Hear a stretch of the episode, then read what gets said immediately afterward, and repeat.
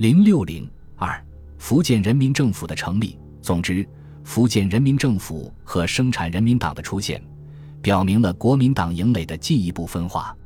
他们揭起抗日反蒋的旗帜，坚决与蒋介石集团决裂，把原来对着红军的枪口调转向日本帝国主义和南京国民党政府。这是有益于革命的行动。他们的纲领、口号、方针、政策，包含着反帝、反对封建制度、反对独裁统治的内容，主张实行民主、发展民族经济，说明具有资产阶级民主革命的性质。但由于他们自身的软弱性，在思想理论上存在混乱，缺乏科学性，使其所颁布的纲领和措施大多难以贯彻执行。加上由于敌人的破坏，内部困难重重，连有些可行的政策也未能实施。福建人民政府的成立得到国内外一部分民众的拥护和支持。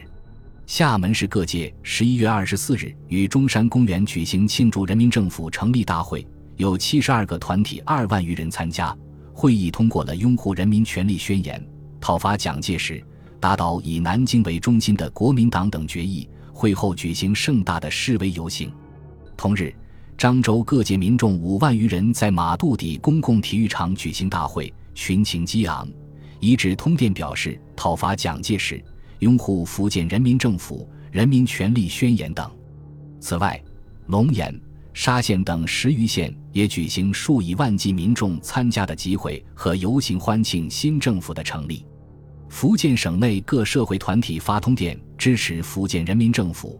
例如，福州工联会发出通电表示，仅率全荣十余万工友一致拥护，是为我人民革命政府后盾。农民团体、文化总同盟、妇联、学联、记者联合会等也明确表示，革命的高潮来到了，劳苦的大众们，自动的起来吧！我们以血和肉来从帝国主义和军阀的手掌中夺取我们的自由，救我们的民族。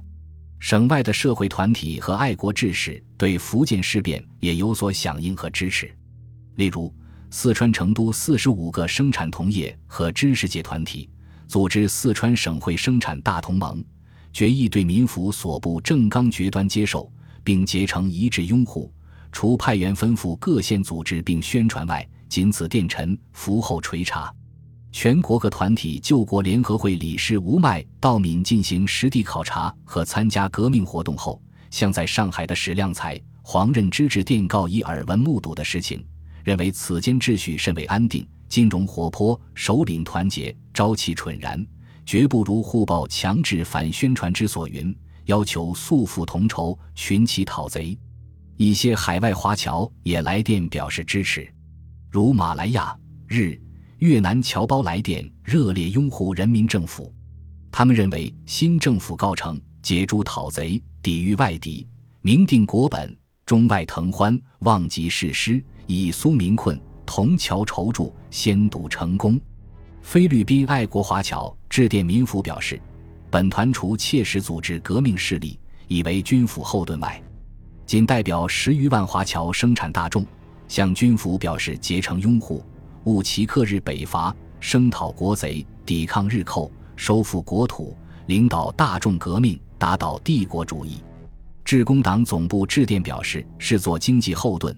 加拿大等地致公党也纷纷致电祝贺和支持。朝鲜爱国志士金文专程到闽参加人民政府的革命运动。法国记者施利特女士到荣考察人民政府革命真相，多次采访人民政府领导人。对闽变表示深切了解，深表同情。